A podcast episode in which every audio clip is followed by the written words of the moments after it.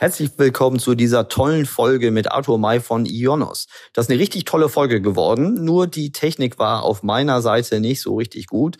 Äh, also vielmehr die Tonspur. Ich bin manchmal nicht gut zu hören, aber das ist ja nicht so wichtig. Das Wichtigste ist, dass ihr Arthur hören könnt und der ist wirklich 1A aufgenommen und vor allen Dingen auch inhaltlich äh, ist das eine richtig super Folge geworden. Ich habe wahnsinnig viel gelernt. Äh, also verzeiht uns die ähm, technischen Herausforderungen und jetzt viel Spaß mit der Folge von Arthur May und Ionos der Marketing Transformation Podcast mit Erik Siegmann.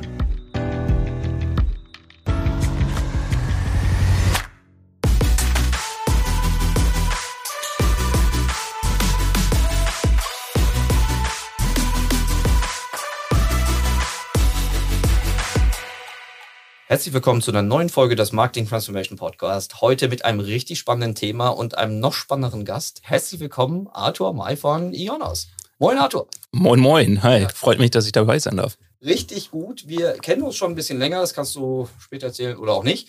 Die ähm, Ionos, die also die Fachleute kennen euch natürlich, aber ich freue mich sehr, dass wir gerade jetzt drüber sprechen können, weil ihr seid eine schon eine wirklich sehr, sehr spannende Marke, tolles Unternehmen und ihr habt vor kurzem, ich glaube, es ist jetzt auch bald ein halbes Jahr her, ein IPO gemacht, fast ein halbes Jahr her. Mhm, Achter, zweite. Ihr habt einen Börsengang gemacht und wir wollen vor allen Dingen, also wir wollen auf euren Marketing-Maschinenraum, auf diese Evolutionsstufen, die ihr genommen habt, aber auch gerade, was macht das mit einer Organisation, wenn sie IPO-ready werden muss auf der Marketingseite? Mhm. Äh, was, was hat das mit euch gemacht? Was habt ihr gelernt? Was mhm. habt ihr getan? Das äh, sollte so ungefähr mhm. unsere Agenda sein. Ja. Bevor wir Find einsteigen, äh, lieber Arthur, stell dich doch mal kurz selbst vor. Sehr gern. Ähm, zu mir, ähm, Arthur May. Ich bin jetzt seit äh, mehr als drei Jahren mit dabei, März 2020, also kurz vor der ganzen Pandemie-Geschichte gejoint und äh, bin CMO der Holding, der Ionos Holding.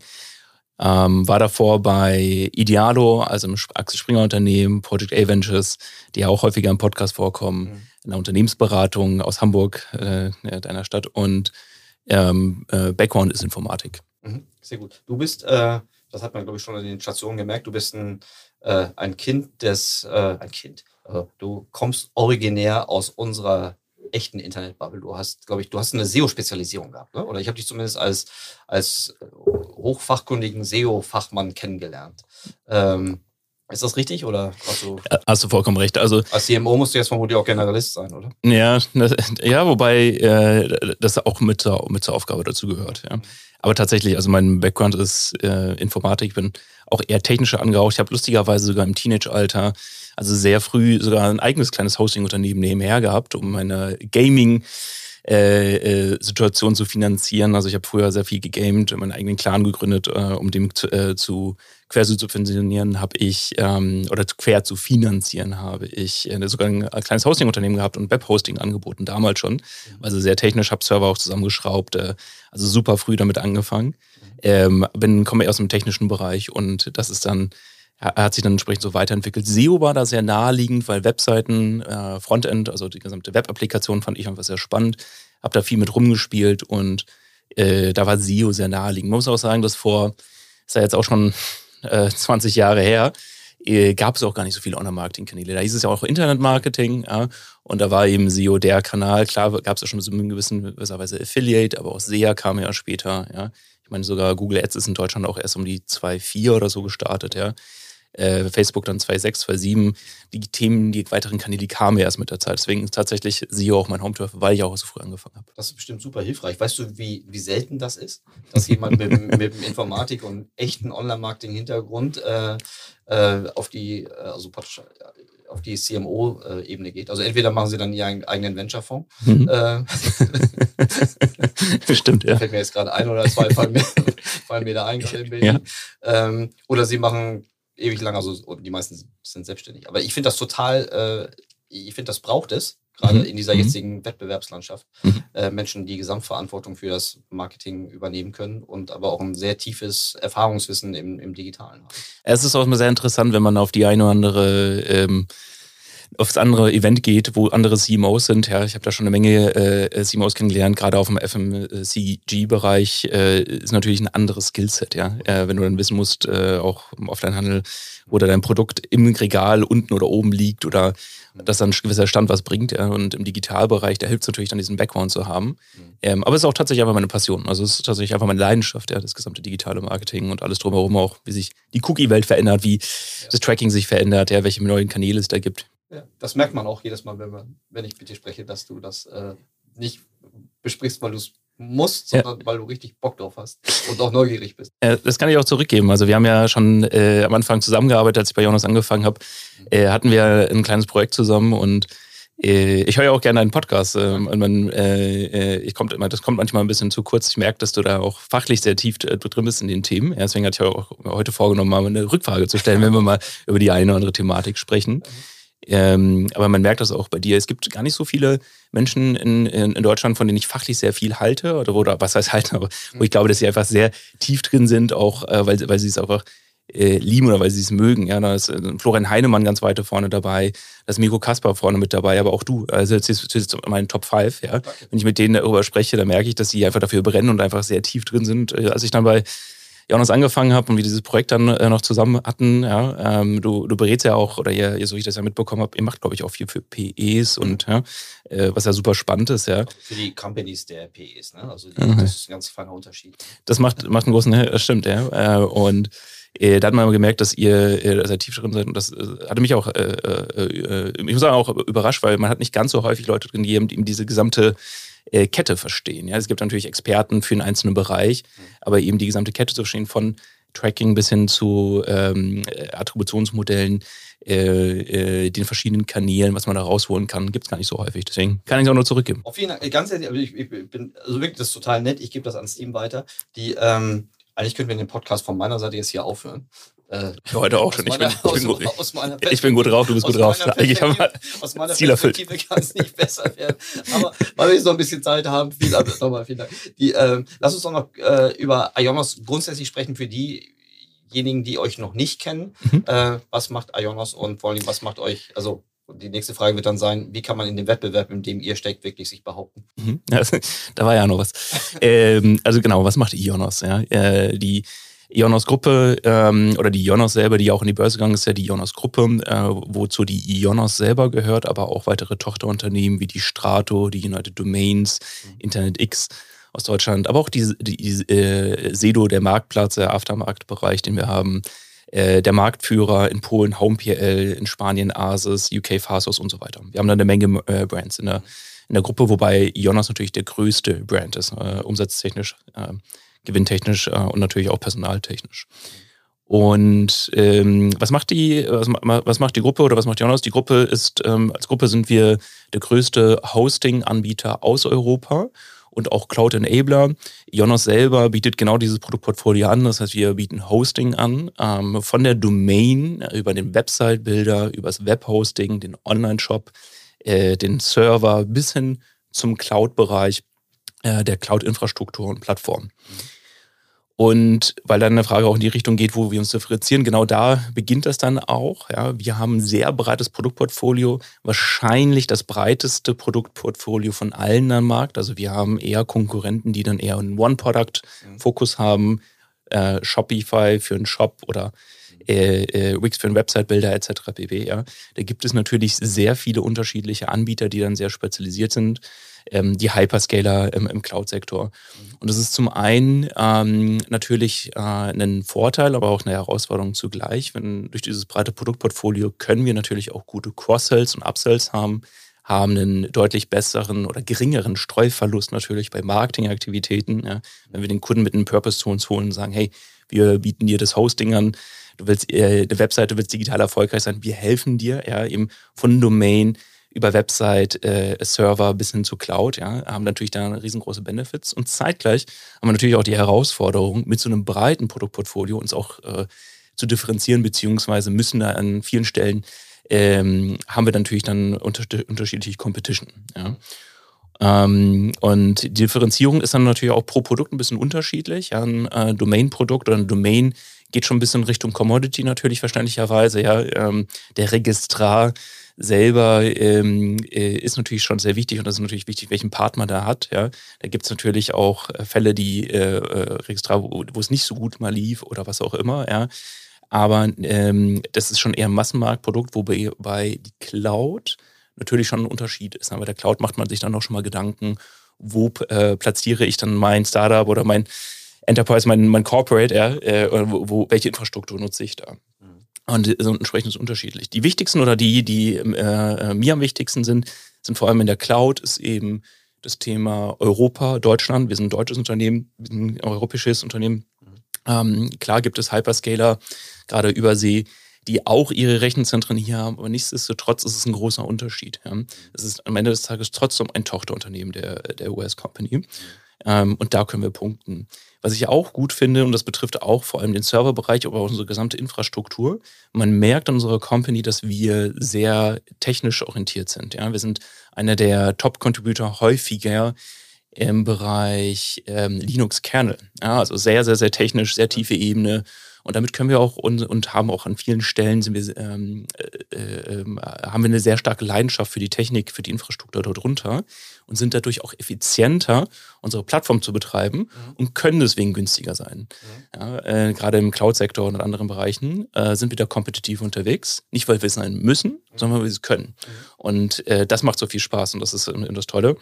Ähm, und äh, da können wir uns natürlich auch differenzieren. Naja, und eben ähm, gerade im Massenmarktbereich äh, wenn du so ein äh, ähm, Commodity-Produkt hast, dann versuchen wir natürlich auch sehr stark auf den Service-Aspekt zu gehen. Ja? Also eben viele Cross-Sells zu bieten, ähm, viele Produkte zu haben, die dir helfen, erfolgreich zu sein, ja?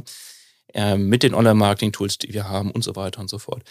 Aber eben auch einen sehr guten Service zu haben. Ja? Bei uns bekommt auch der Domain-Kunde, der nur ein Euro im Monat zahlt, äh, äh oder den kleinsten Server hat, ja, für wenige Euros, bekommt 24-7 äh, kostenlos äh, Support an die Hand die, da, da waren jetzt schon ganz viele Dinge, die ich gerne mit dir tiefer bespreche. Und deshalb versuche ich mich so ein bisschen zu, zu konzentrieren, damit ich das so ein bisschen äh, auseinander äh, sortieren kann. Und vor allen Dingen auch für diejenigen, die jetzt noch nicht von von morgens bis abends über äh, Hosting, überhaupt über diesen eher doch eher B2B-lastigen äh, Bereich nachgedacht haben. Also mhm. das Geschäftsmodell in, in den meisten eurer, eurer, eurer Marken und Angebote sind ja schon eher SaaS-ähnlich oder auf jeden Fall Subscription-Modelle. Äh, ja, also Großteils SaaS. Und äh, ihr, wenn ich es richtig in Erinnerung habe, habt ihr ja aber auch B2B, also ihr habt von, von Groß-B2B, Enterprise-Level über Micro-B bis zum End zum, zum normalen Consumer eigentlich Exakt. die komplette Klaviatur. Exakt, genau. Du kannst eine Domain bei uns äh, kaufen für 15 Euro im Jahr oder eben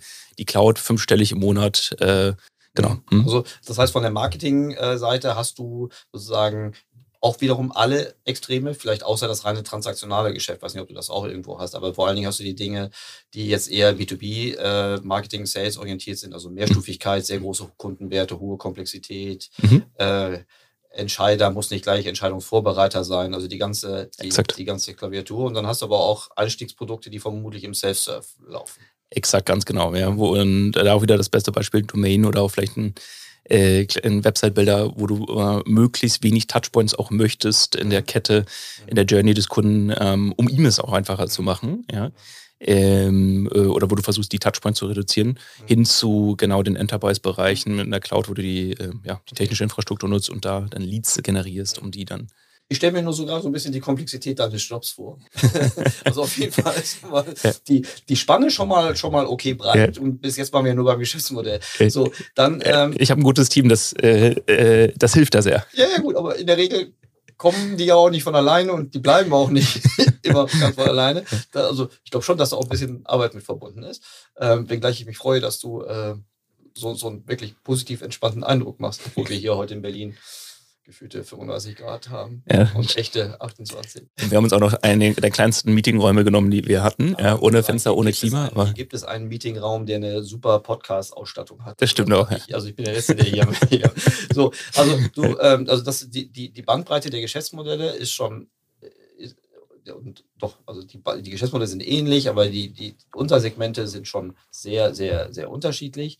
Dann bei den USPs, ich Klar, das sieht man noch in eurer Kommunikation, das Thema äh, Europa oder sogar Germany, Headquarters. Mhm. Äh, mhm. denke ich, könnte mir vorstellen, da fällt mir auch der eine oder andere Gesellschafter bei euch ein oder Aktionär ein, der, der, der so eine ähnliche Kommunikation macht. Gut, mhm. äh, verstehe ich auch, ist bestimmt auch ein, auch ein starker Punkt. Wo ich mir nicht ganz sicher bin, also nächster starker Punkt, verstehe ich auch, ihr könnt mhm. Cross-Sell, Upsell, also. Upsell kann jeder, also theoretisch, äh, aber Cross-Sell, ihr könnt besser tiefer cross-sellen als als andere, die vielleicht über Marktplätze Kooperation gehen müssten, mhm. weil ihr viel habt, das äh, verstehe ich auch. Mhm. Ähm, jetzt könnten viele sagen, hm, ihr seid also Spezialist versus Generalist, also Universalist. Ähm, hörst du das oft und sagen, ihr macht vieles, aber nichts richtig? Mm, das, das wäre der Fall, wenn wir nicht eine äh, große Traction hätten. Äh, wir sind Europas äh, größter Hoster und der größte Hoster aus Europa, ja. Mhm. Äh, deswegen ist das eine gewisse Bestätigung und natürlich haben wir nicht mit allem gleich von Anfang an angefangen. Ja. Wir bieten auch Online-Marketing-Tools, wie gesagt, das SEO-Tool oder auch SEA-Tool oder eben äh, ähm, jetzt auch wieder E-Mail-Tool, äh, was wir anbieten, CRM. Ähm, die, die kam natürlich sinnvollerweise mit der Zeit. Ja. Meine Aussage war auch eher darauf bezogen, weil seine Zielgruppe und wie gesagt, ich höre deinen Podcast sehr, sehr gern. Ja. Häufig ist ja auch der CAC sehr wichtig. Ja. Der CAC ist bei uns ähm, wahrscheinlicherweise auch sehr wichtig, aber dann natürlich der Gesamt-ROI. Ähm, und den Gesamt-ROI kannst du natürlich durch ein sinnvolles Produktportfolio ähm, natürlich erhöhen. Der CAC wird in der Regel natürlich geringer, wenn du eben weniger Streuverlust hast, ja, oder wenn jetzt ein Kunde, also viele Kunden sagen, ja, ich möchte eine Webseite erstellen. Viele wissen ja auch noch gar nicht, was sie genau wollen. Nachher ist es ein Online-Shop, ja. Na, dann wäre es vielleicht Anbieter X, ja, dann gibt, wollen sie, stellen sie Webseite, aber es ist eigentlich doch nur eine Website und vielleicht soll es doch nur statisch sein, es ist aber Anbieter Y, ja. Ähm, und ich möchte aber trotzdem noch erfolgreich sein oder ähm, ich möchte noch E-Mail und äh, ich brauche noch, noch Online-Marketing-Tools, die mir dabei helfen. Und dann skalieren sie später und dann äh, nutzen sie andere Produkte. Diese ganze Variationen, diese, diese Variablen, sag ich mal, ja, die machen schon eine Menge aus und es hilft natürlich, wenn wir eben dieses breite, breite Produktportfolio haben. Ja. Und natürlich, klar, hast du dann durch einen geringeren Streifverlust, hast äh, bessere Einkaufskonditionen und der CLTV durch die Kostels, durch die Upsells, ja, ähm, ist der CLTV natürlich gut. Der Kunde kann bei uns nahtlos skalieren. Er kann, kann heute erstmal eine Domain sichern, macht sich erstmal eine kleine Webseite, vielleicht ein MVP oder was auch immer, kann auch einen Online-Shop dazu nehmen oder wie auch immer. Ähm, und skaliert dann mit uns, nimmt dann das Managed-Paket, nimmt dann den Server oder steigt gleich auf die Cloud um, ja, und hat dann da entsprechende Ansprechpartner. Das hat ich, ich, ich wollte dich unterbrechen, ich wollte nur kurz sagen, die, ich habe äh, das positive Feedback gekriegt, dass es hilft, ab und zu nochmal kurz die, die Abkürzung rein äh, zu übersetzen. Oh ja, also, sehr gut. Also auch, insbesondere hören auch welche zu, die praktisch noch äh, neu auf der Party sind. Also äh, die Customer Acquisition Costs sind die CSCs, die CLTVs oh, oder die Customer Lifetime äh, Values, das Gegenstück. Äh, oft spricht man auch von der Ratio zwischen CACs und äh, CLV, weil es genau ja das ist. Ihr müsst, also ich glaube, es ist ja auch kein Geheimnis in diesem Geschäft, dass man in der Regel ähm, die Kundenprofitabilität deutlich äh, vorfinanzieren muss. Ne? Also die Kundengewinnung äh, ist äh, in, in, der Regel sehr, sehr teuer, gerade in hochkompetitiven Märkte, mhm. Märkten, wo es ja, wir sagen, dass es auch Gatekeeper geben, äh, die äh, mhm. praktisch äh, Auktionsmodelle haben, die, die, dazwischen sind, aber auch andere. Ne? Also muss man gleich sagen, wie, wie so eure klassische Gewinnung stattfindet. Mhm. Aber das nochmal kurz um die, äh, um die Sehr guter Punkt. Ich wollte auch nicht sagen, dass ihr praktisch äh, in dem Ruf habt, ähm, nichts richtig zu machen, sondern das ist so äh, mein, bei, bei so Portfolien ja oft das Thema, äh, bist du auch bei Hyperscalern, äh, mhm. ist das ja durchaus ein Thema. Äh, egal, ob sie es organisch weiterentwickeln, ihr Portfolio, oder durch, durch, durch Zukäufe. So das Thema, ähm, hast du eine Summe von Durchschnittsanbietern äh, oder hast du in jedem Markt den besten? Ist ja ähm, auch für die, also für beides, für die Kundenakquisitionskosteneffizienz als auch für die Fähigkeit, Lifetime zu, zu, zu generieren. Das stimmt, ja. Der letzte Punkt, den wollte ich nicht unterschlagen, den ich in deiner, in deiner Positionierung rausgehört habe, ist, die, ist, ist das Service-Element. Ähm, also neben Europa, Deutschland, Service ist ja auch, ich will schon fast sagen, ist so, liest sich schon fast wie so ein klassisches Playbook für einen Qualitätsanbieter. Mhm. Ähm, ähm, oder praktisch auf die Antwort auf die zu schnellen Hyperscaler. Vielleicht sollte man das auch nochmal erklären. Hyperscaler mhm. im, im SaaS-Bereich. Oh ja, Software stimmt. As mhm. Software a Service. Mhm. Ab wann nennt man einen Hyperscaler einen Hyperscaler? Oh, das ist eine gute Frage, tatsächlich. Ähm, äh, also äh, synonym für uns sind natürlich die ähm, die meisten Unternehmen, also Hyperscaler äh, in dem Sektor sind die meisten GAFAM-Unternehmen, äh, wenn man so möchte, ja, äh, die da aktiv sind, wo ja nicht alle von GAFA ja Cloud anbieten. Aber es geht eben um die Cloud-Anbieter, die international aktiv sind, ähm, überwiegend aus den USA kommen, ja.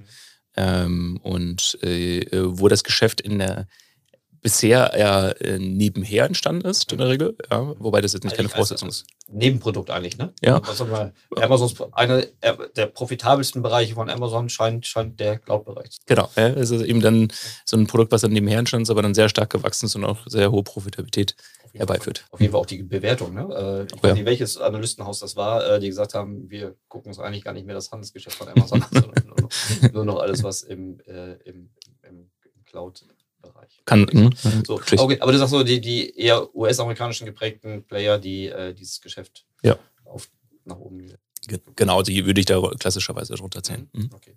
Die, ähm, also euer Service, äh, ich stelle mir vor, dass es nicht ganz trivial ist zu kommunizieren, dass euer Service so ist, wie er ist, weil die meisten, also wir kennen das aus dem, aus, aus dem Telekommunikationsbereich oder aus anderen äh, vergleichbaren Bereichen, äh, du merkst die Qualität eines Services erst, wenn du, wenn du wirklich Bedarf hattest. Äh, Mhm. und das ist in der Regel nach der Transaktion. Ne? Oder, Im besten Fall hast du ja auch gar keinen Bedarf, äh, mit dem Service in Kontakt zu kommen. Ja, ja, aber es kann auch Unterstützung, klar. Ja, stimmt, alles, das, äh, genau, Das ist ja. alles selbst erklärt. exakt. Ja. Hm, Okay. das stimmt, ja. Äh, verstehe ich. Lass uns doch mal, weil wir ja schon bei CAC und CLV äh, da waren, weil ich glaube, jemand, der noch nicht so die, den SaaS, egal ob B2B oder B2C ist, Bereich kennt, ist, der kann sich vielleicht noch nicht so richtig vorstellen, wie macht man eigentlich erstmal die Kundengewinnung?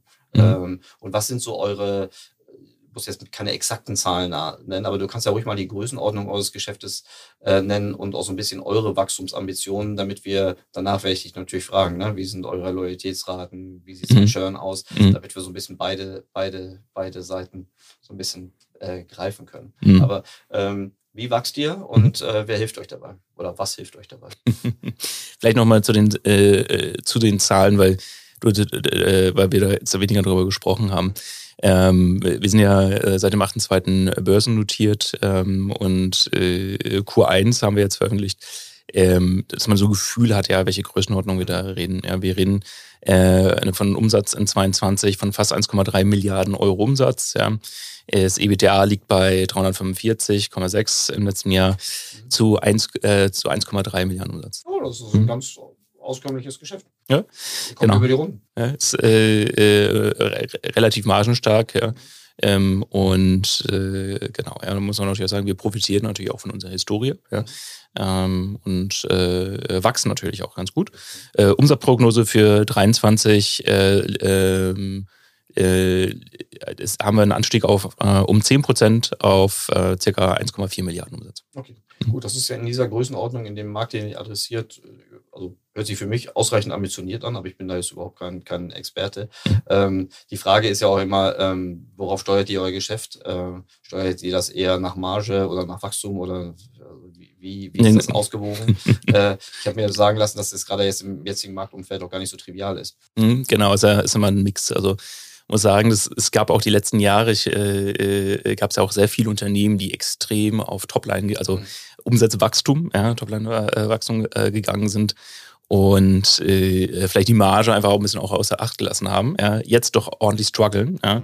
Man bekommt es ja doch mit äh, Startups, aber auch größere Unternehmen haben da Herausforderungen, ähm, haben teilweise Downrounds, also die Bewertung der Unternehmen geht runter.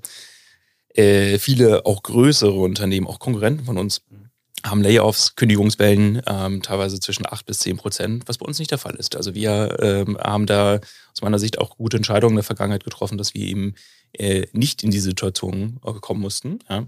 Ähm, und ähm, genau, also einer der Gründe ist eben, weil wir eben diese Balance haben aus Wachstum, ja, natürlich ist Wachstum wichtig, und Profitabilität. Mhm. Ja. Und die haben wir früher gehabt und die behalten wir auch bei.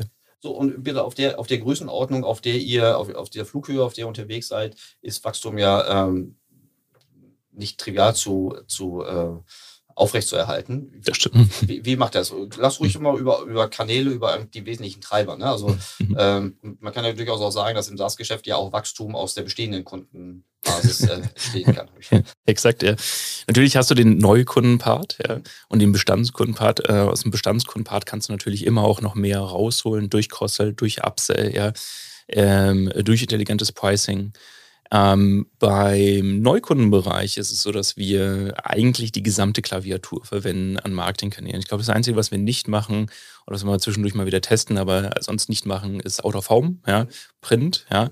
Äh, nicht, also nicht, nicht nennenswert zumindest. Ja. Vielleicht mal das eine oder andere mal wieder testen und mal mit der einen oder anderen Idee oder vielleicht das eine oder andere Produkt, aber eben äh, in der Regel ist das keine, ist das kein Standbein innerhalb unserer äh, äh, äh, Marketingaktivitäten. Ähm, wir bedienen im gesamten Online-Marketing alle Kanäle, ja, von SEO, SEA, also Google bezahlt, organisch, ähm, das Display-Netzwerk von Google, ähm, inklusive den ganzen Retargeting-Möglichkeiten, Facebook, Meta, ja. Ähm, aber auch LinkedIn, gerade in diesem Enterprise-Segment natürlich sehr lukrativ, ja. äh, um auch Leads zu generieren, Aufmerksamkeit zu bekommen, Content zu platzieren. Ähm, wir haben sogar sehr gute Erfahrungen mit TikTok gemacht, ja. Äh, was sehr interessant ist, weil klassischerweise vor zwei Jahren hätte ich jetzt gesagt, das wird vielleicht TikTok nicht ganz unsere Zielgruppe treffen, vielleicht können wir ein paar Domains verkaufen, irgendwie bei einer, Masse, aber tatsächlich ist das auch sehr interessant, auch äh, neben dem klassischen Marketing auch fürs Recruiting auch äh, da ganz passend ist. Ja. Ähm, wir testen auch in der Gruppe immer wieder andere Dinge. Wir werden, haben sogar unsere Tochterfirma Strato hat sogar Tinder-Ads getestet, ja. also wir sind da sehr aktiv, ja, auch immer wieder zu schauen, was funktioniert. Ja. Das ist auch der Ansatz vom, vom Marketing-Team. Das ist mein Ansatz, ja, zu schauen, was funktioniert, was geht, ja. Ähm, natürlich muss man schauen, wo man die Marke positioniert und äh, kann man das überhaupt skalieren, ja. Aber es gibt da sehr viele Möglichkeiten. Ja? Genau, im Online-Marketing eben ähm, alle Kanäle und sind da auch grundsätzlich offen, alles zu testen, ja.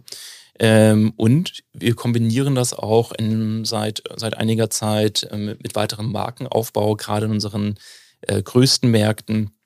Ähm, vor allem zum Beispiel als Deutschland ist natürlich ist unser umsatzstärkster Markt, äh, mit, auch mit all den Tochterunternehmen, die wir natürlich haben. Ähm, UK, Spanien, Frankreich, da haben wir jetzt auch in den letzten Monaten, letztes Jahr und dieses Jahr sehr stark in unsere Brand investiert. Und das haben wir auch mit TV gemacht. Ja. Das ist interessant, weil ihr seid, also wir haben uns ja schon ein paar Mal über sowas wie TV unterhalten äh, und über auch die, die Notwendigkeit, eine gute Balance zwischen Push-Marketing, also bedarfsweckenden Marketing und Pull-Marketing, also eher Marketingmaßnahmen, wo der Bedarf eigentlich schon artikuliert wird, weil zum Beispiel jemand durch die Suche äh, zu uns kommt. Mhm. Ähm, nur da haben wir das Problem der Sättigungsfalle. Ne? Da schlagen sich ja praktisch äh, eine ähnliche Anzahl an, an wachstumshungrigen Wettbewerbern um eine endliche Anzahl äh, an, an, an, Suchanfragen und das mhm. treibt ja den Preis immer so ein bisschen mhm. bis an den Grenznutzen oder ein bisschen drüber. Mhm. Bei Push-Marketing sieht es ein bisschen anders aus. Ne? Wie ist da, wie ist, hast du da einen Weg gefunden, wie das Gleichgewicht zwischen eher bedarfsweckenden und bedarfsdeckenden mhm. äh, Maßnahmen äh, mhm. sich verhält?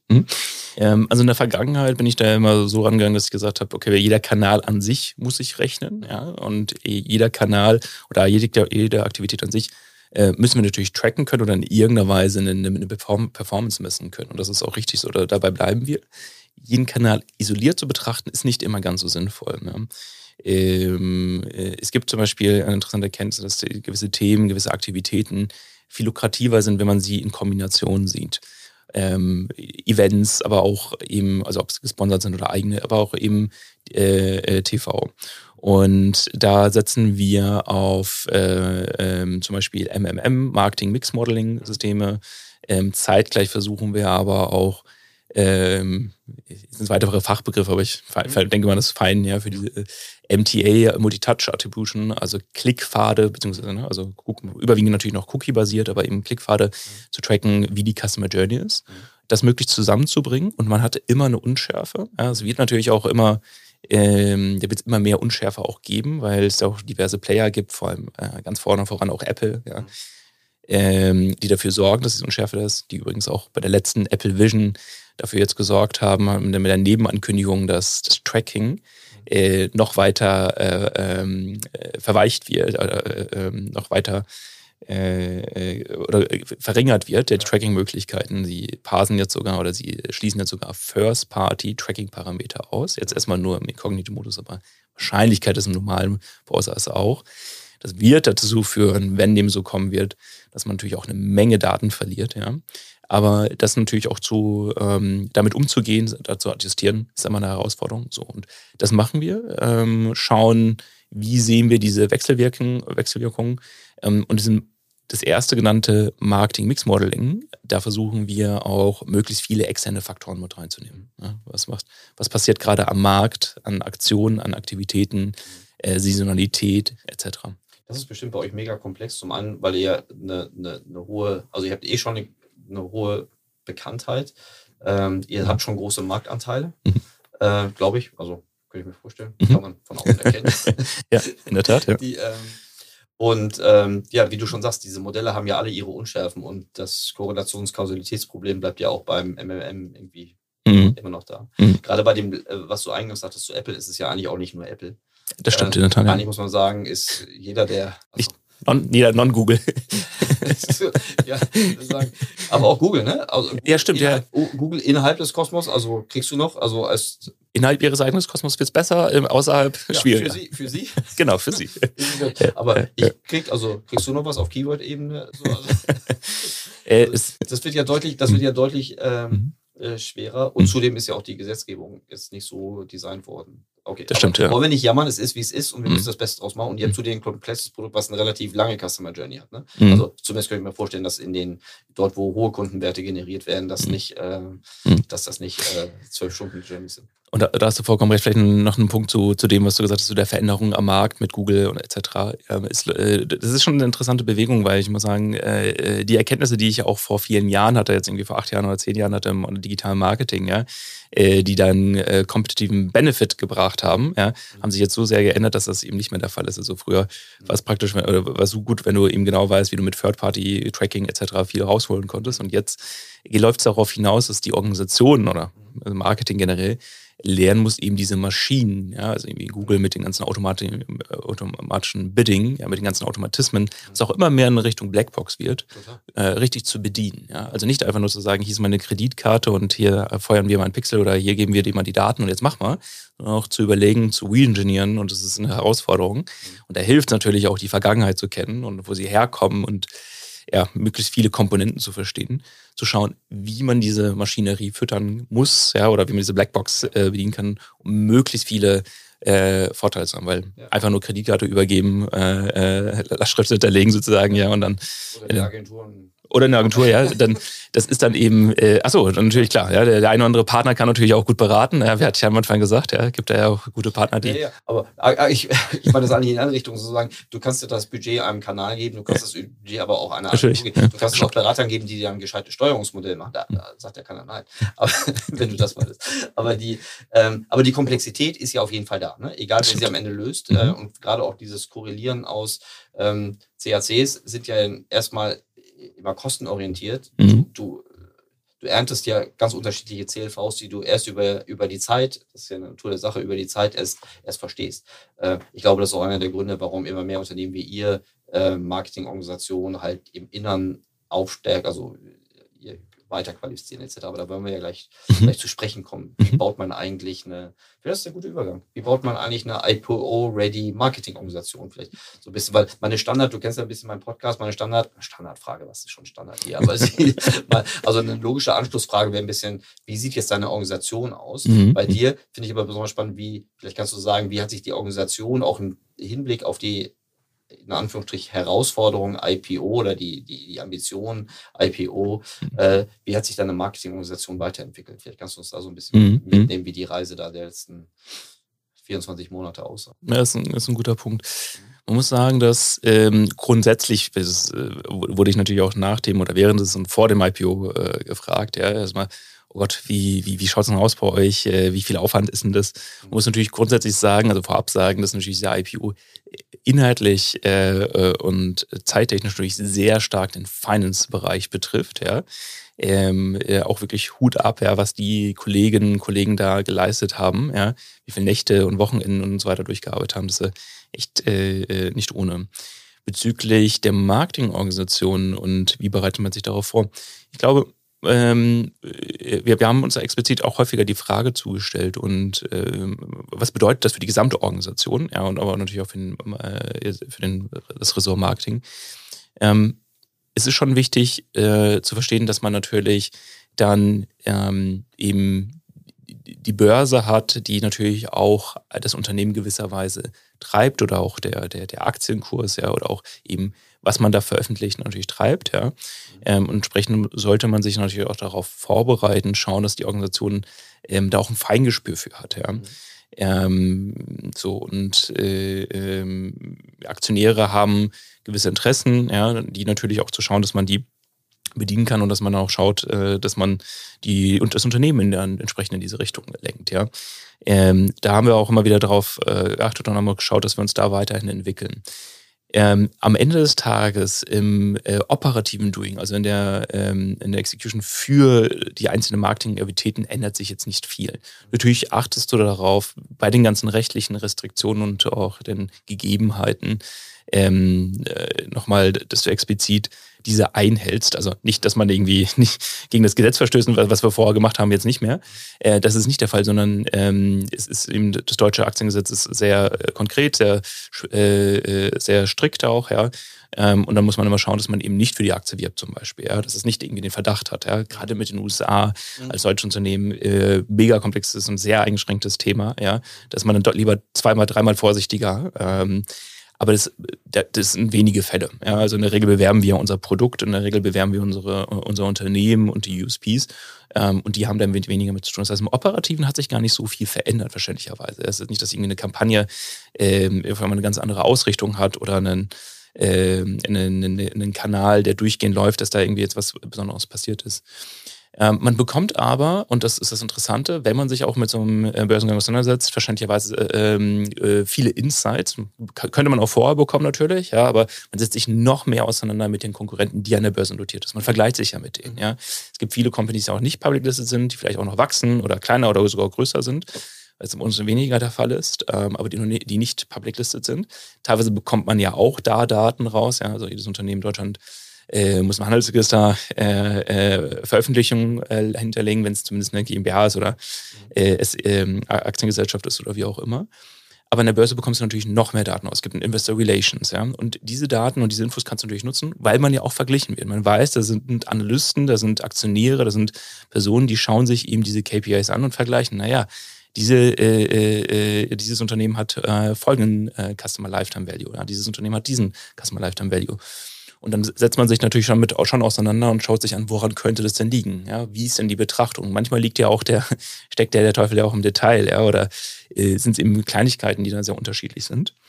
Ähm, und wie, wie ein Unternehmen den Customer Lifetime Value betrachtet, ja. Und dann äh, kann das natürlich auch eine Adjustierung bedeuten, der KPI, oder dann kann es dann natürlich auch eine Veränderung der Aussteuerung bedeuten. Aber in der Regel ähm, operativ bedeutet das nicht gar nicht so viel. Man vergleicht sich eher, schaut sich die KPIs an äh, und versucht dann eben zu schauen, dass man mit diesen KPIs mithalten kann. Mhm. Gerade im Marketing haben wir den Vorteil, dass äh, man natürlich eine sehr schnelle Adjustierung machen kann. Ne?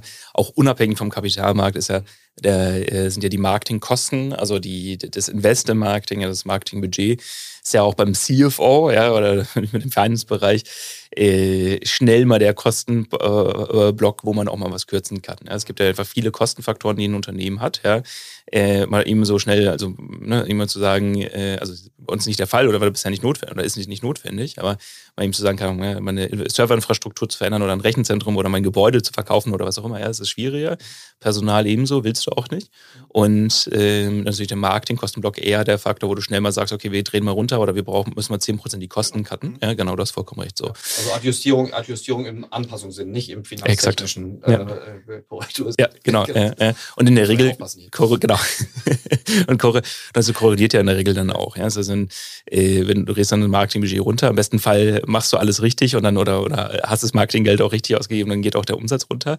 Bei einigen Produkten sieht man schneller und weniger. Ja? Und das ist eben das Interessante auch in unserer Branche.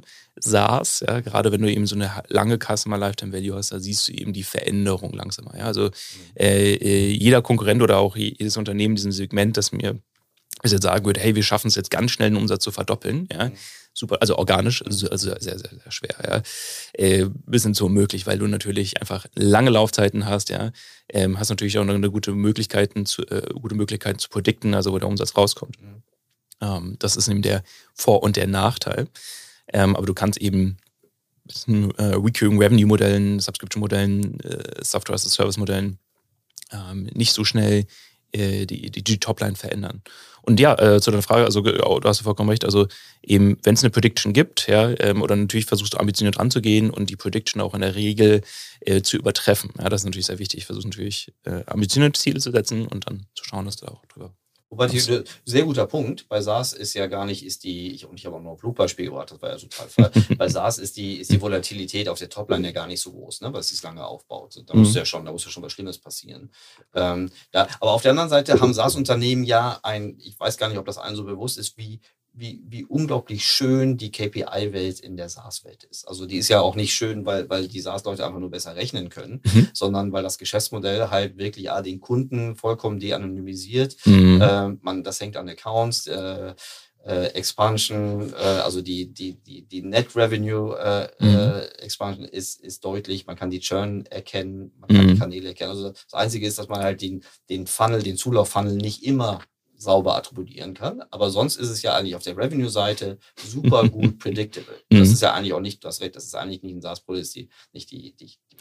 Genau, Subscription, da hast du vollkommen recht. Äh, und das ist eben der Vorteil. Ja? Das ist natürlich eben, dass du da im Voraus ziemlich gut sagen kannst, wie, wo, der Umsatz lang läuft. Ja ähm, oder wenig Überraschungen hast. Äh, ähm, meiner Meinung nach, also in der Regel ist das ja der Fall.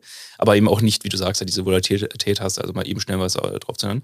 Aber du sagst, wie schön diese Welt ist, da hast du vollkommen recht. Ich komme ja, oder ich habe ja früher auch viel E-Commerce gemacht. Du kommst ja von der K5, ja, äh, E-Commerce-Messe. Äh, äh, oder E-Commerce-fokussierte äh, Bereich. Und ähm, da muss man sagen, es hat natürlich aber auch einen Charme, wenn du natürlich eine kurze Customer Journey hast. Ja? Also äh, wenn du einen Kunden einkaufst und ich habe ja früher auch viele Online-Shops betreut, ja, äh, äh, und wenn du natürlich eine sehr kurze Journey hast, ja, du kaufst einen Kunden ein, der hat irgendwie wenige Stunden oder Minuten, bis er in der Regel äh, abschließt, ist natürlich auch sehr lukrativ, macht natürlich auch. Ach ja, aber weißt du, das Gras ist immer grün auf der anderen Seite. Äh, also jetzt, du hast recht, ich komme gerade aus der, wir sind hier in Berlin und das war jetzt gerade gerade am 20. 21. eine sehr, sehr gute K5, wie ich fand. Ähm, auf der anderen Seite, von wegen Prognosegüte, ich weiß nicht, ob du dich erinnern kannst, aber es gab noch vor kurzem Handelsunternehmen, die public listed waren und wo wirklich, oder Modeunternehmen, wo wirklich ähm, der Winter, also wirklich das Klima, also wie, wie lange es wie kalt ist, äh, Einfluss auf die Topline hat, weil wenn die Leute keine Winterklamotten kaufen, äh, mhm. das Zeug dann im Lager liegen bleibt. Ne? Also das nur so mhm. zum Thema kurze Journey. Kurze Journey ist halt doof, wenn es am Wetter hängt. Mhm. Als Beispiel. ja, das ist recht, ja. Nicht unser Problem, wieder zurück auf die, auf die IPO-Seite, die ähm, du, wenn man so wenn man so äh, Public äh, Listing vorbereitet, dann gibt es ja traditionell auch so Roadshows, viele Menschen, die sich für das Unternehmen, also vor allem dann Institutionelle, die sich für das Unternehmen mhm. und deren Organisation interessieren. Mhm. Ähm, ich weiß, dass du da auch äh, sehr stark engagiert hast. Was waren so deine Erfahrungen? Was waren vielleicht so die besten, gerne auch, was waren die blödsten Marketingfragen, die du in der Zeit erlebt hast? die sind, viele von denen sind ja auch public, auch Analystenkonferenzen. Ja. Ja, ich habe früher hatte ich so lange bevor es Podcasts gab, hatte ich mal so, ein, mhm. so, so, eine Macke, da habe ich die Analystenkonferenzen äh, von, von den Public E-Commercern mhm. äh, mhm. habe ich mir angehört. Mhm. Das war spektakulär. Mhm. Also schon sehr interessant, auch mal die Insights zu bekommen. Gut. Ja, mhm. genau. Also sowas wie ähm, hier die Parent Company von Booking.com, das war, das war das war mein bestes Learning. Das hast du recht. Ich muss auch sagen, ähm, mir ist auch aufgefallen, wie wenig das genutzt wird. Ähm, wie viele Unternehmen einen IR-Bereich haben, Investor Relations-Bereich mhm. haben, viele Daten dort veröffentlichen, mhm. Insights auch rausgeben und dann wirklich in. Ja. Ja. Ja. Also viele Insights bekommen, lernen kann, ja. Und äh, äh ob es eben die Konferenz ist, wenn dann der Geschäftsführer, äh, der CEO oder, oder von mir aus der Marketingvorstand, so auch immer, wie auch immer, oder CFO da dann Insights gibt, ja. Also auch meistens immer Bereiche, die eher versteckt sind, ja. Also äh, äh, wie häufig auch ähm, mit Leuten spreche, die dann irgendwie Vermutungen haben, wo ich sage, naja, das technisch gesehen könntest du es herausfinden. Ja, es gibt immer Möglichkeiten, oder da gibt es dann eben die Möglichkeit, da kann man eigentlich noch mehr Insights bekommen, aber du hast vollkommen recht. Zu, mal, mal zu, deiner Frage, zu den dümmsten Fragen kann ich ja gar nicht sagen. Äh, vielleicht zu den dümmsten Fragen, die kann ich ja gar nicht sagen. Vielleicht hört ja der eine oder andere zu. Ja, deiner zu. Nein. Äh, Nein. Also was, was, äh, was interessante Fragen waren oder worauf natürlich die, ähm, also wir haben, hatten Capital Markets Day, der ist, ich meine, der ist auch noch öffentlich äh, abrufbar. Ja, da äh, siehst du auch meinen Teil meines Vortrags. Ähm, wir hatten eine Analystenkonferenz, wir hatten natürlich auch mal einzelne äh, diverse Roadshows, alles was dazugehört. Ja. Und ähm, äh, Fragen, die natürlich aufkommen, äh, gehen in Richtung äh, der Performance der KPIs des Unternehmens. Ja. ROI, Return on Investment äh, der Company, äh, bezogen auf das Marketing-Spending es ist natürlich ein Thema, was hoch und runter geht, ja, was sehr wichtig ist und womit man sich ja natürlich auch vergleicht. Weil darum geht es ja am Ende auch. Ja. Wenn das Unternehmen wie, profitabel wirtschaftet oder andere Unternehmen, die nochmal vielleicht Geld aufnehmen müssen, ja, wie effizient können die dieses Geld äh, ähm, äh, äh, äh, spenden, ja. Und wenn ich mal das umgekehrt nehme, was war die beste Marketingfrage, die ich bekommen habe jetzt äh, in diesem Kontext, da war es tatsächlich, ähm, dass äh, ein Analyst, äh, ein sehr guter Analyst, ein sehr wichtiger Analyst, uns gefragt hat oder mich explizit gefragt hat, der in großer Runde, als ich da auf der Bühne war und Q&A angeboten habe, warum unser ROI denn so gut ist. Mhm. Auch vor allem im Verhältnis unserer Konkurrenz. Ja. Weil, weil, er unterstellen wollte, dass euer Wachstum nicht ambitioniert genug ist? ja, nein, also er meinte, er meinte das natürlich im Ernst. Ja. ja. Also er meinte es im Ernst und sagte auch, warum, wie, wie schafft ihr das denn, äh, der ROI so gut wie, das ist ja, wie schafft ihr das? Ja, und das hat mich natürlich auch gefreut. Komparativ gut. Ja, also der ROI, Return Investment, genau. Desto höher, desto besser. Genau. Aber hat er, hat er Like-to-Like, also Businessmodelle zu Businessmodelle verglichen? Yes. Weil man kann sagen, wenn du, es gibt ja so die allgemeinen SaaS-Metriken, ne? so wie zum Beispiel jetzt die äh, CAC-LTV-Ratio. Ne? Und die Exakt. Hm. kann 1 zu 3, 1 hm. zu 6 oder 1 zu 16. Hm. Musst du wissen, wie groß man dann ist und wie schnell man wächst. Mhm. Ähm, was, ist die, was war deine Antwort? Ähm, äh, natürlich äh, habe ich mich erstmal sehr gefreut, weil es natürlich uns als Unternehmen dann einfach äh, positiv auch widerspiegelt und es war ein äh, äh guter, also der aus dem Segment kommt, also das heißt, der kennt auch die Konkurrenz. Ähm, in der Tat auch das, was wir am Anfang besprochen haben, ähm, unser Vorteil, dass wir ähm, ein sehr breites Produktportfolio haben, gut im Cross-Sell-Upsell sind, ähm, auch natürlich ein gutes Produkt haben. Ja, also äh, es ist ein technisches Produkt und wir sind sehr technisch, wir, äh, wir decken da sehr viel ab. Auch in der Wertschöpfungskette, das hatten wir vorhin gar nicht so sehr, ja. Aber wir betreiben auch unsere Rechenzentren selbst. Viele unserer Konkurrenten äh, sind große Hosting-Unternehmen, aber äh, nutzen als Infrastruktur runter AWS oder ähnliche äh, äh, Sachen. Ja, da können wir einfach deutlich besser performen und das merken auch die Kunden. Ähm, äh, äh, natürlich da. Ähm, wir haben eine hohe Customer Lifetime, also viele Kunden, die einfach auch schon lange bei uns sind und auch sehr zufrieden sind mit durch eben unsere Thematik. Und ja, wir schaffen es halt eben durch sehr performanceorientiertes Marketing oder durch sehr datengetriebenes Marketing, selbst im TV, ja, selbst wenn wir Brandaktivitäten machen. Wir versuchen alles zu messen. Ja, das ist, ist äh, eine meiner, ist, mein, ist Teil meiner DNA und auch der DNA, die ich dem Marketing-Team ähm, äh, beigebracht habe und die, äh, worauf wir sehr stark setzen, ja, dass wir genau darauf achten und schauen, was bringt das denn genau, ja, ähm, äh, welchen, welchen Effekt hat das kurzfristig, nachhaltig äh, und dazu führt es eben äh, meiner Meinung nach, dass wir eben diesen ROI und der auch immer weiter, der, der, äh, also zu diesem ROI, der eben so gut ist. Mhm.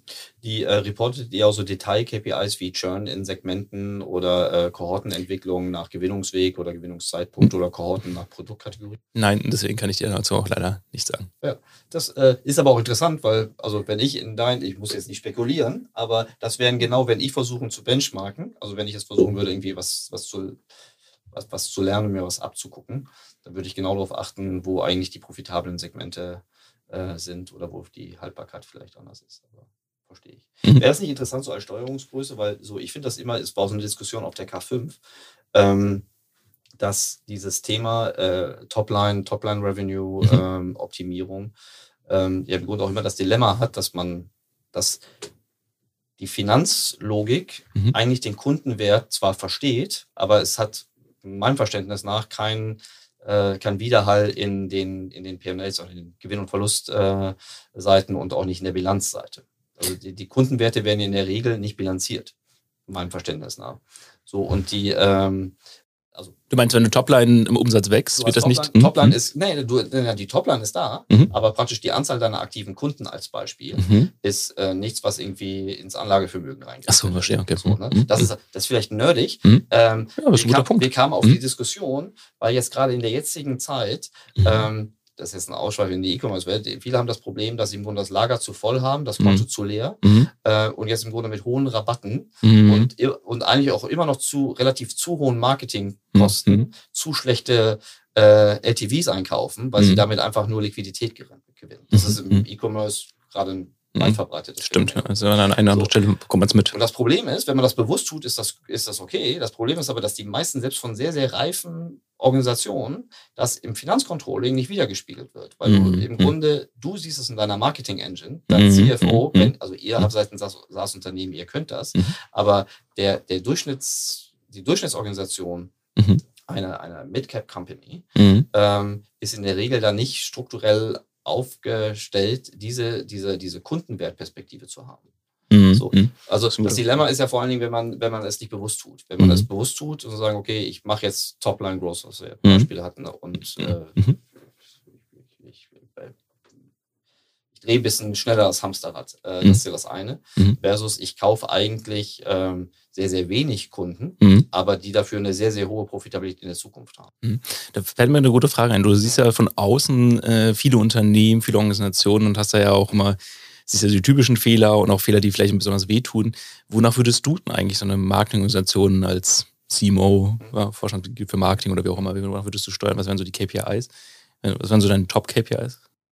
Also meine Top-KPI, das ist sehr, sehr, dicht an dem, was du ist, ist wirklich die CAC-CLV-Ratio. Äh, mhm. Das ist immer noch die, äh, also du kannst es allgemein jetzt erstmal, ne? Zuerst mhm. guckt man sich, weil es schneller erreichbar ist. Jeder kann sofort eine, eine Kur, eine Kur von einem Wachstumstempo äh, mhm. unterscheiden. Mhm. Die, die billigste, die billigste äh, im transaktionalen äh, Geschäft, die billigste, aber relevant, also Pareto optimiert, äh, schnellster Einstieg ist ähm, die Wachstumsgeschwindigkeit nach Kanälen unterteilt nach Neukunden- und Bestandskundenquoten.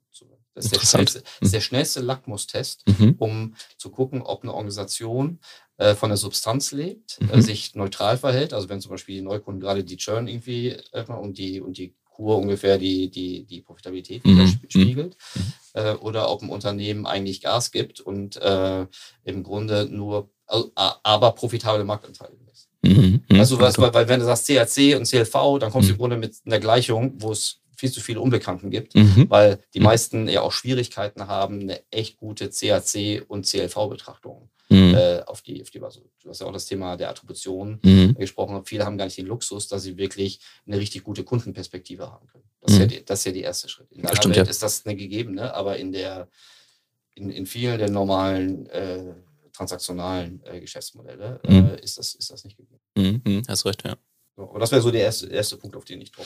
Das ist ein guter Punkt. Ja, das ist eine sehr äh, interessante Analyse. Auch ein äh, gutes Standard-Dashboard, was man haben sollte. Total. Mhm. Vor allem ein Dashboard, was von, das war so der andere ins Doing, ein Dashboard, was von allen Seiten verstanden wird und geglaubt wird. Also, so, also ich kenne Dashboards, die leben in einzelnen funktionalen Bereichen, aber keiner der anderen Bereiche glaubt, glaubt das Dashboard. Mhm. Äh, also gerade Stichwort wäre ja auch CFO und Marketing. Und diese Controlling, die Marketing-Controlling-Sichten, mhm sind ja auch für andere Ziele gebaut worden. Mhm. Das, also du hast es ja gerade selbst gesagt, ne? das, das, das CFO-Bedürfnis mhm. ist ja ein ganz mhm. anderes mhm. ähm, als der, es gibt Schnittmengen, aber der, der Marketier, du willst Entscheidungen treffen, wie zum Beispiel, wo du dein Budget möglichst äh, ROI effizient irgendwie platzieren kannst und wo du noch Wachstumspotenzial entdeckst. Mhm. Da brauchst du andere Sichten, mhm. ähm, Ausschöpfungsquoten, mhm. äh, Steuerungsmetriken als, als dein, dein Finanzcontrolling. Äh, das stimmt, ja. nachfragen würde. Hm.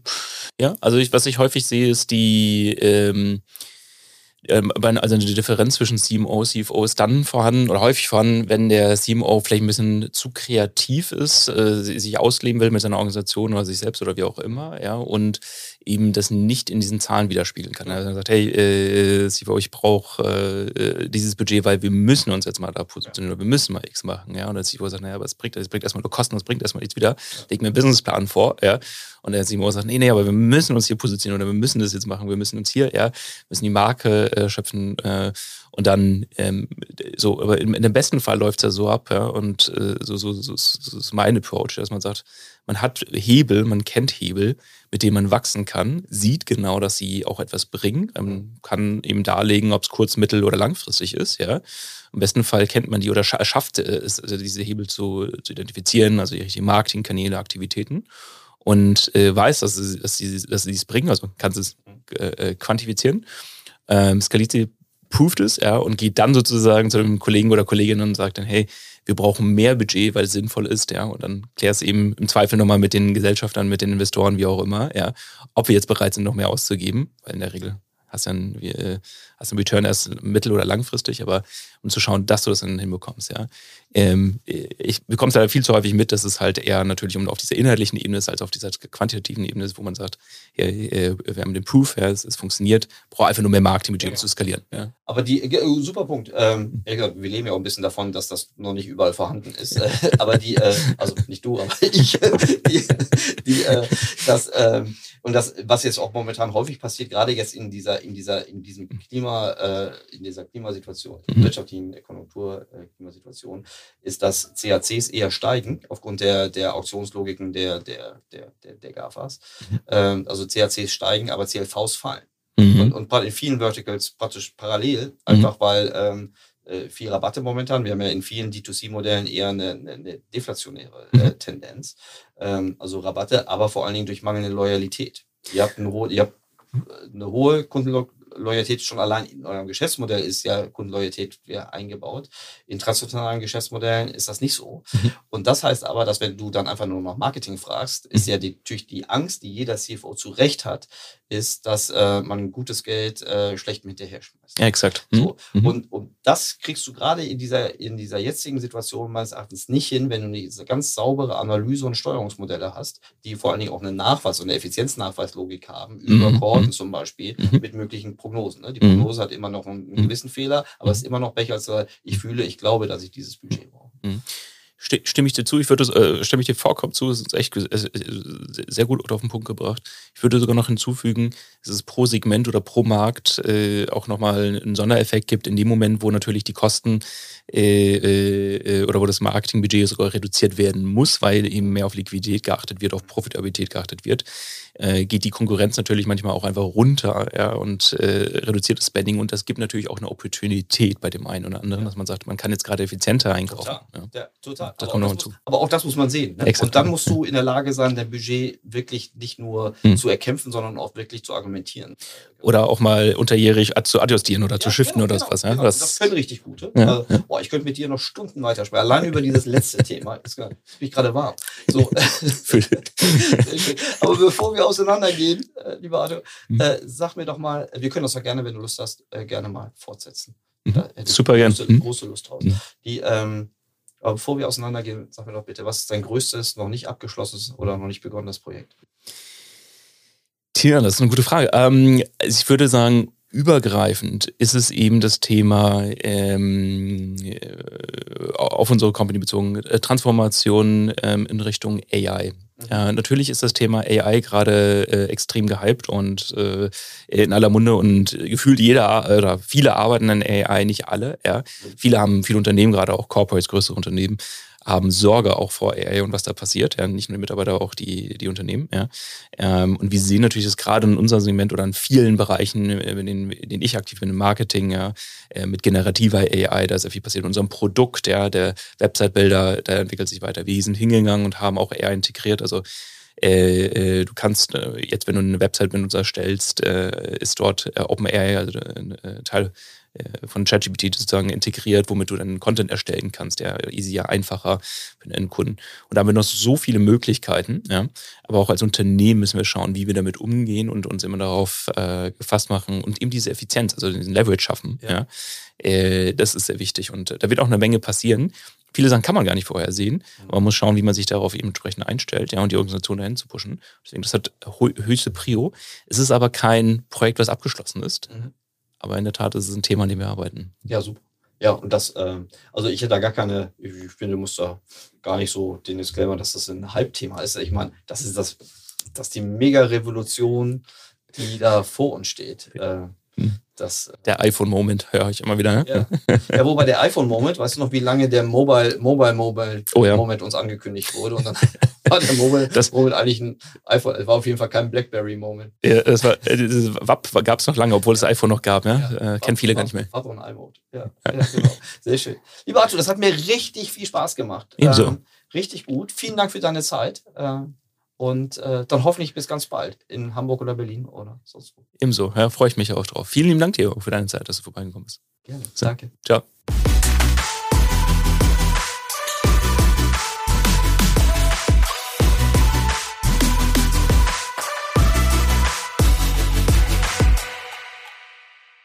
Dieser Podcast wird produziert von Podstars bei OMR.